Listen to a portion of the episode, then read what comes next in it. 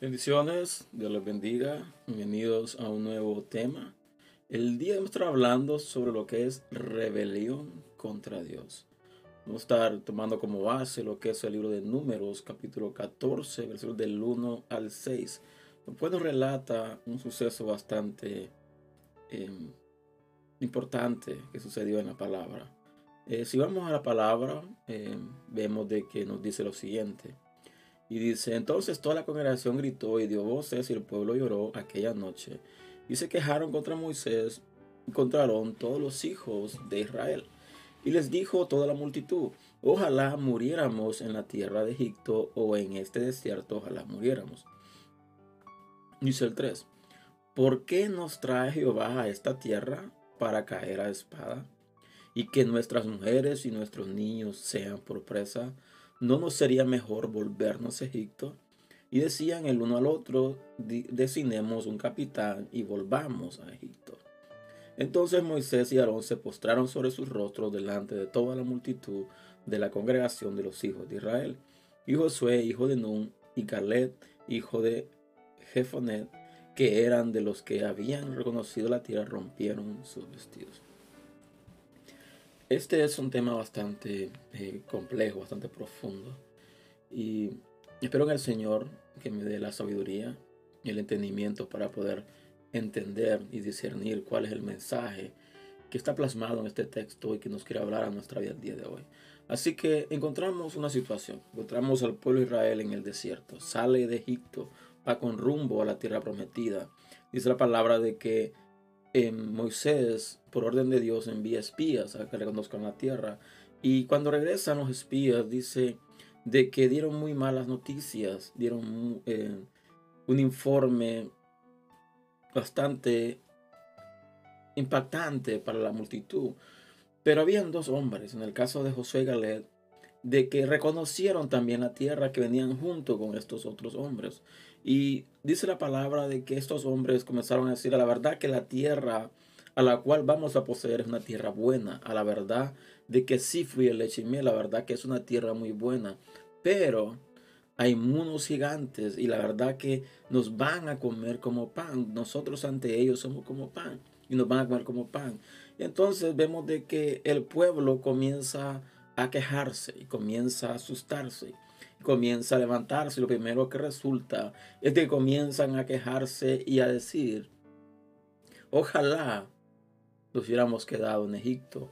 Dice, dice el versículo 2, y se quejaron contra Moisés y contra todos los hijos de Israel y dijo toda la multitud, ojalá muriéramos en la tierra de Egipto o en este desierto, ojalá muriéramos. Voy a tomar un paréntesis, algo que debemos eh, analizar es lo siguiente. Cuando digamos, cuando salimos del mundo, cuando entramos a lo que es los caminos del Señor. Eh, llega un momento donde las cosas comienzan a volverse difíciles, donde las cosas comienzan a volverse complicadas, donde pasamos por ciertos procesos, pasamos por ciertas etapas de transformación.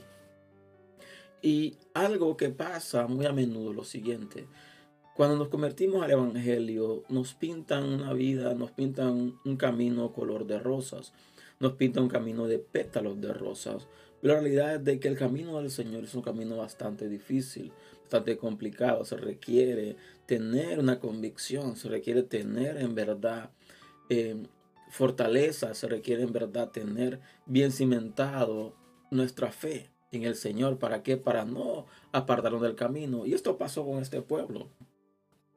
Este pueblo observa, este, este pueblo pudo ver las manifestaciones del poder de Dios en la tierra de Egipto. Pudo ver todas las cosas, las señales, las maravillas que Dios hizo en, el, en Egipto. Pero salen de Egipto y van al desierto. Y a la primera, a la primera situación adversa, lo primero que dicen es, volvámonos para atrás, volvámonos a Egipto. Porque es preferible morir en Egipto que morir en este desierto. Y eso lo vemos en el versículo 4 dice, decían el uno al otro, designemos un capitán y volvámonos a Egipto. Y esto es lo que pasa muy a menudo. Cuando llegas a un punto donde comienzas a sentirte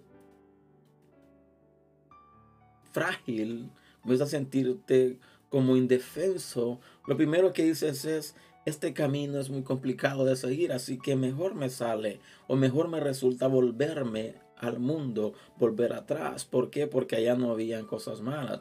Allá es verdad, estaba de una otra manera sufriendo, pero ya estoy acostumbrado a eso. Está pasando calamidades, estaba pasando torturas, pero ya estoy acostumbrado a eso. Pero en este camino me lleva a un lugar que desconozco, me lleva a un lugar de que no tengo idea, me lleva a un lugar donde tengo que pasar por diversas situaciones, donde mi carácter, donde mi vida completa tiene que ser cambiada y transformada. Entonces, muchos no soportan el proceso, no soportan el camino. Y lo primero que dicen es, regresémonos atrás. Y no solamente eso, sino que no solamente dice, me regreso para atrás, sino que dice, voy a escoger una persona que me haga regresar al mundo. Entonces, ¿qué es lo que pasa? Escogemos personas de que nos apartan del camino del Señor, que nos llevan de regreso a Egipto. Pero en el versículo 5 dice la palabra de que Moisés y Aarón se postraron sobre sus rostros y delante de toda la multitud de la congregación dice del Señor que rasgaron sus vestidos. Y no solamente él, dice también de que Josué y Caleb hicieron lo mismo. ¿Por qué? Porque pudieron ver la falta de convicción, la falta de fe, la falta de seguridad. Después de haber visto todo lo que vieron, después de haber visto cómo Dios los sacó de Egipto con mano fuerte, se atormentaron por una simple noticia, se atormentaron por un simple informe. ¿Por qué? Porque pusieron su mirada en las dificultades, pusieron su mirada en las cosas malas, pusieron su mirada en quién no debían ponerlo y se olvidaron de poner su mirada en Dios. Y esto es lo que pasa en nuestra vida. Llega un momento donde pasamos por un tiempo donde nada más vemos obstáculos, nada más vemos montañas, nada más vemos cosas adversas, nada más estamos viendo cosas que nos intimidan. Y lo primero que decimos es, mejor me es hacerme un lado o mejor me es regresarme para atrás. ¿Por qué? Porque este obstáculo es muy grande, porque esta montaña es muy grande, porque este desierto es muy grande, porque este proceso es muy difícil. En vez de decir, si Dios me quiere en este lugar, si Dios me quiere en esta dirección, tengo que seguir y entiendo y voy a entender y voy a creer de que Dios va a estar conmigo pero no puedo irme en contra el propósito de Dios para mi vida. Y hoy en día vemos muchas personas que están viviendo todavía en Egipto, de que comenzaron a caminar con Dios, comenzaron a seguir el camino de la salvación, pero un momento dijeron, este obstáculo es muy grande, o esta dificultad es muy grande, o este proceso es muy difícil, así que mejor me hace regresar atrás, regresar a Egipto. O lo que mejor me sale es rebelarme contra Dios. ¿Por qué? Porque cuando nosotros hacemos nuestra propia voluntad y no hacemos la voluntad de Dios, nos estamos rebelando contra Dios. Y no podemos rebelarnos contra Dios. ¿Por qué? Porque Dios conoce mejor el plan para nuestra vida que nosotros mismos. Dice la palabra de que los pensamientos de Dios son mejores que los nuestros. Los caminos de Dios son mejores que los nuestros. Por consiguiente, debemos de aprender a escuchar atentamente la voz de Dios. Debemos de caminar, debemos de creer, debemos de fortalecernos, debemos de incrementar nuestra fe y de incrementar nuestra relación con Dios. ¿Para qué? Para cuando vengan obstáculos, cuando vengan cosas difíciles, no atemorizarnos y no rebelarnos contra Dios y regresar atrás. Así que hay momentos, y esto debemos de tener en claro, hay momentos en los cuales nos olvidamos muy rápido de lo que Dios ha hecho en nuestra vida o de lo que Dios puede hacer en nuestra vida. Y lo primero que hacemos es darle la espalda a Dios.